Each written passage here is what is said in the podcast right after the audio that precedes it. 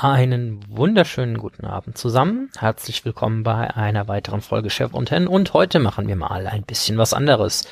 Weil heute werde ich zusammen mit den anderen drei, die hier mit mir sind, wie immer, nämlich Stefanie.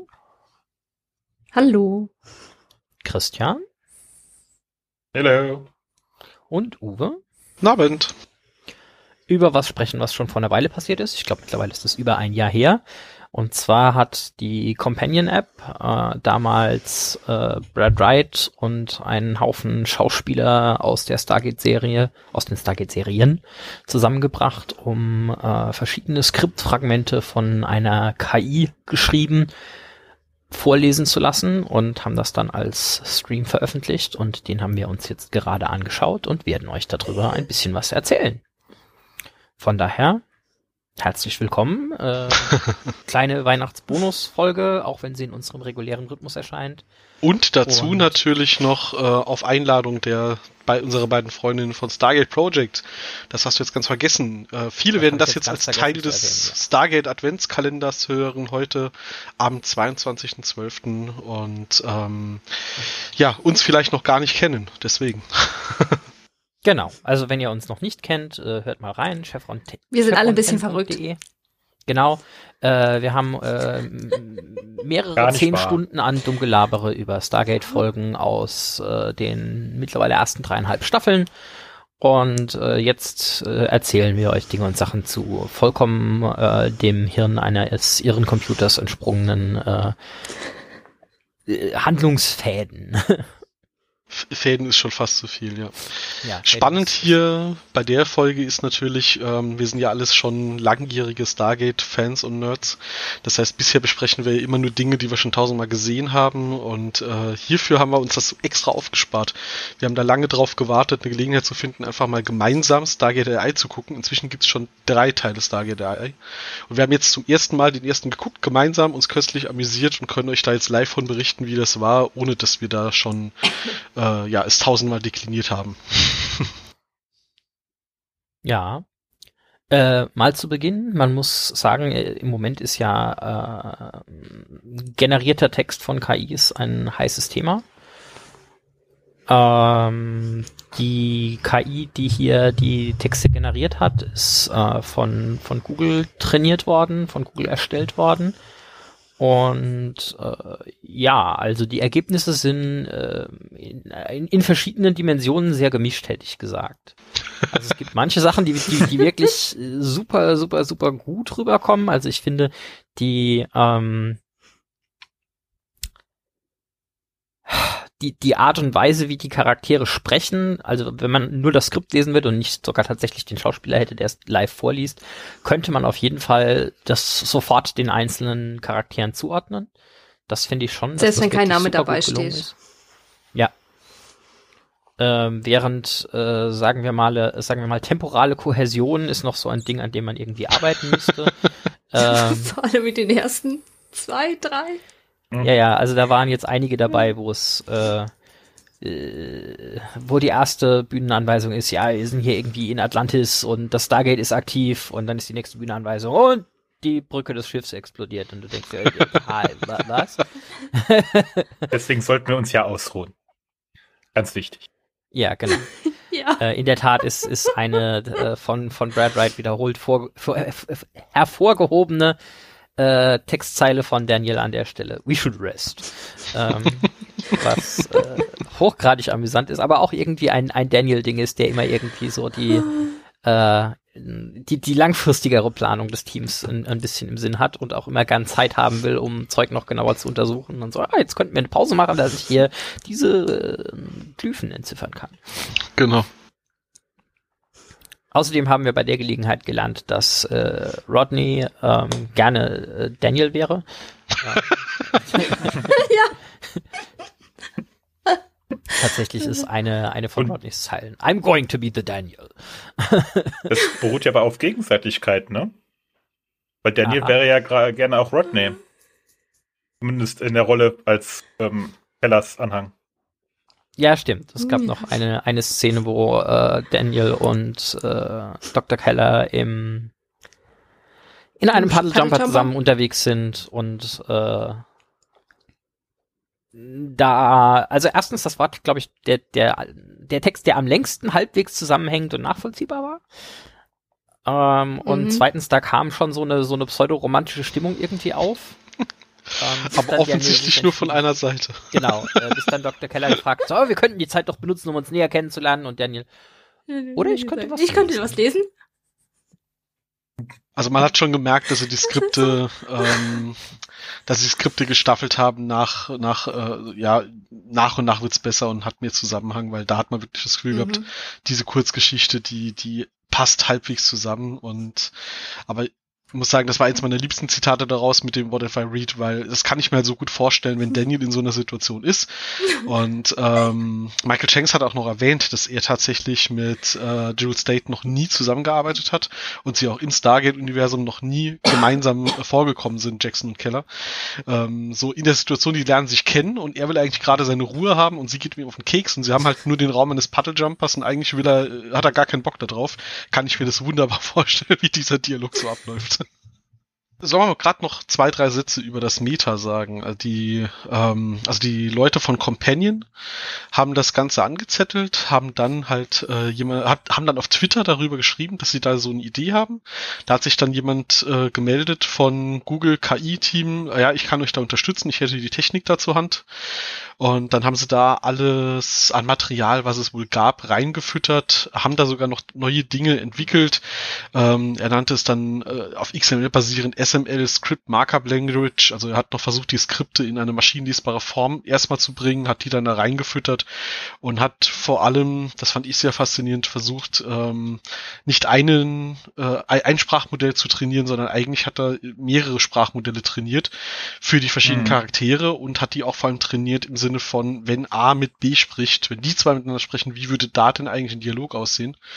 Und äh, hat dann eigentlich äh, am Schluss nicht eine KI ein Skript generieren lassen, sondern eigentlich wirklich für die verschiedenen Figuren äh, jeweils ein eigenes neuronales Netzwerk trainierten, die miteinander reden lassen, um damit ne, dann halt auch äh, ja gute und realitätsnahe Ergebnisse zu bekommen. Und ähm, ich glaube, da sieht man dann auch dran, dass das halt Vor- und Nachteile hat. Ähm, Vorteil von, ich habe eine KI, die das generiert ist, es, es, fühlt sich mehr nach Zusammenhang an, aber halt nicht nach verschiedenen Figuren. Hier hat es halt gut hinbekommen, dass die einzelnen äh, Figuren halt auch äh, so wirken wie die Figuren, die wir kennen. Dafür fehlt halt ein bisschen Zusammenhang. Also ich mache mir jetzt noch keine Sorgen. Also es wurde im, im im Video erwähnt, äh, dass die Autoren sich noch keine Sorgen machen müssen, dass sie bald ersetzt werden. Ähm, für mich ist es mal wieder ein Zeichen dafür, wir müssen uns so schnell nicht Sorgen machen, dass die KI die Welt übernimmt. Äh, sie kriegen ja schon nicht mal ein Stargate-Skript hin. das will manchmal auch was heißen. Weil manchmal die schlagen die ja auch gerne mal den Boden. Das ist richtig.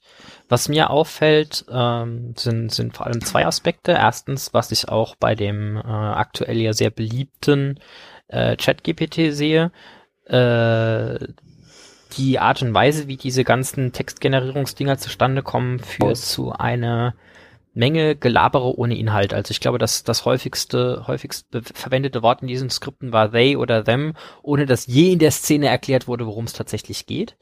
Das ist äh, insofern verständlich, als äh, wenn du die Szene tatsächlich hättest, würde am Anfang einmal erklärt, worum es geht und danach nicht wieder. Das heißt aber, wenn du diese ähm, statistisch häufigkeitsbasierten Texte generierst, äh, schlägt halt das Wort them die Erwähnung von einzelnen Sachen, die keine Gurult oder Uri sind, äh, immer um Längen und deshalb kriegst du dann immer nur, kommst dir immer vor, das ist glaube ich auch erwähnt worden in, in dem Stream, kommst dir immer vor, wie wenn du irgendwie zwei Minuten nach der Werbepause eingeschaltet hättest und jetzt gerade keine Ahnung hättest, worum es geht, äh, was aber tatsächlich dran liegt, dass es einfach halt keinen, keinen zentralen Punkt gibt. Und der andere Aspekt, der mir aufgefallen ist, jetzt haben wir hier was 200 Ungrad Folgen SG1, 100 Folgen Atlantis. Äh, Stargate Universe spielt jetzt hier keine Rolle, weil wir da keine Schauspieler davon drin hatten. Also, pff, lass mal sagen, 250 Stunden irgendwie Filmmaterial. Und das ist trotzdem offensichtlich nicht genug für viele der Interaktionen. Also es ähm, es langt offensichtlich an vielen Stellen nicht, dass es irgendwie brauchbare statistische Modelle für, was könnte denn jetzt ein Gesprächsthema oder was könnte jetzt der nächste Satz sein, äh, gibt. Also man, man kann die Muster der Charaktere wiedererkennen, aber gerade bei so Sachen wie ähm, äh, hier Carter äh, und ähm, McKay unterhalten okay. sich, was es jetzt nicht so viel gibt, äh, merkst du, sie fallen einfach auf, auf generische Äußerungen ihrer Charaktere zurück, die dann auch, wo du eher den Eindruck hast, sie reden aneinander vorbei als miteinander. Das habe ich mir auch gedacht. Ähm, ich glaube, es ist eine Schwäche an der Stelle, dass die Skripte sehr viel sind. Es reden Charaktere miteinander, die sich nie getroffen haben on Screen oder selten.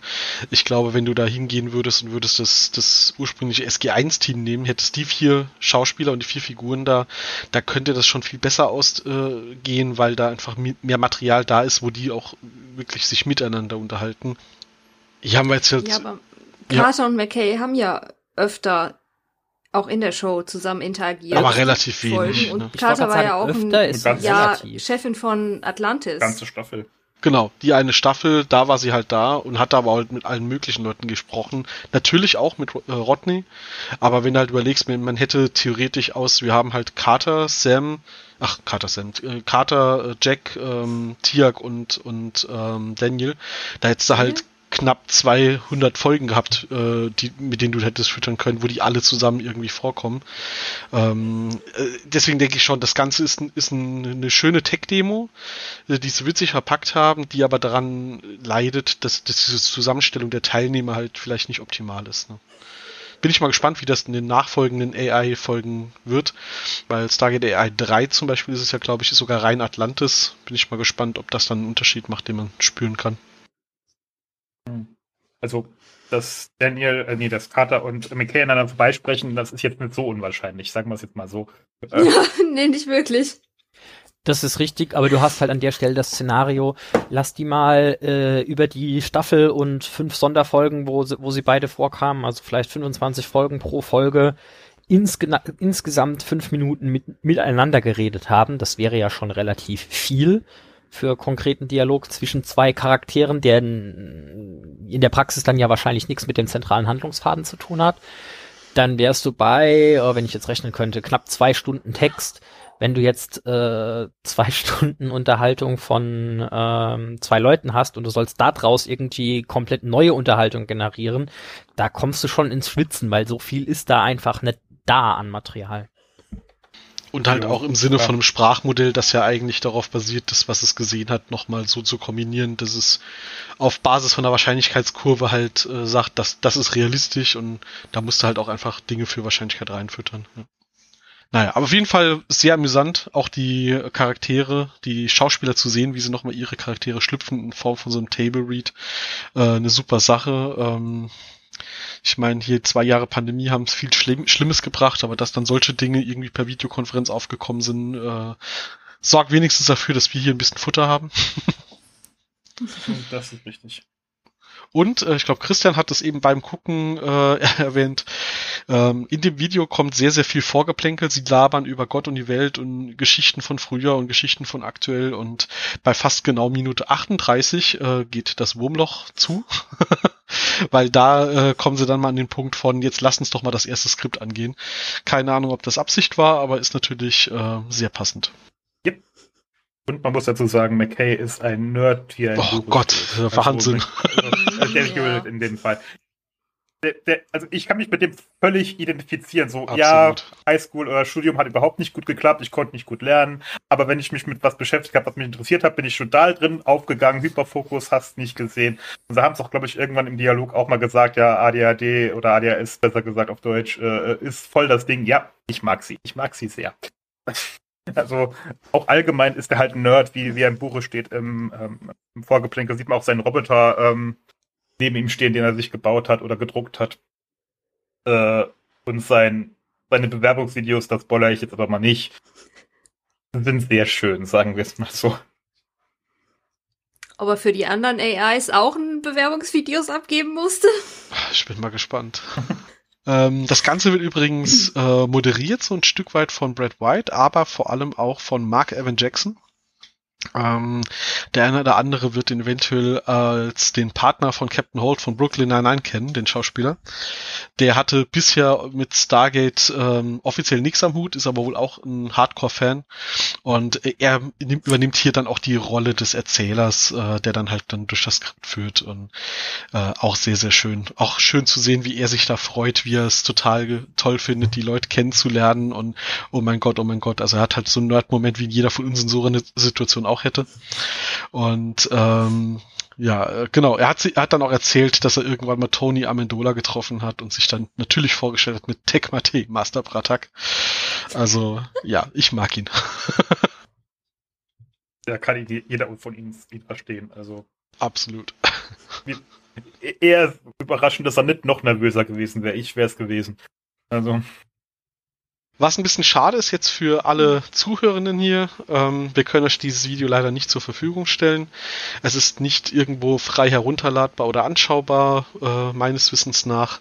Man kann im Moment äh, immer noch alle äh, Stargate AI-Folgen nur schauen, wenn man ein laufendes Abo von der Companion-App hat.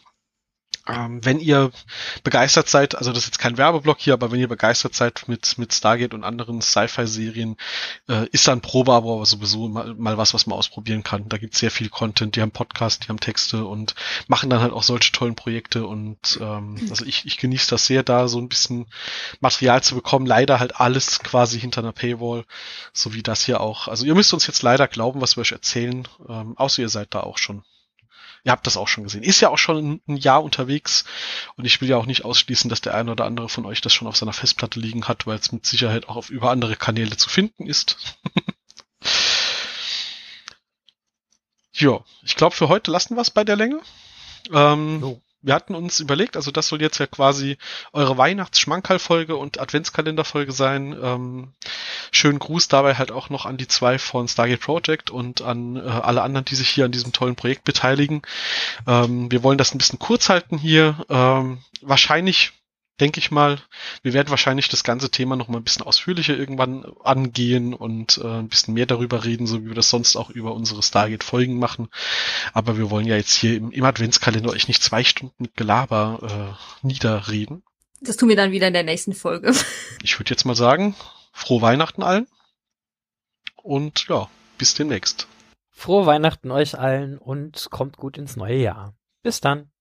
Ja, gesund und munter. Vor allem gesund. Guten Rutsch.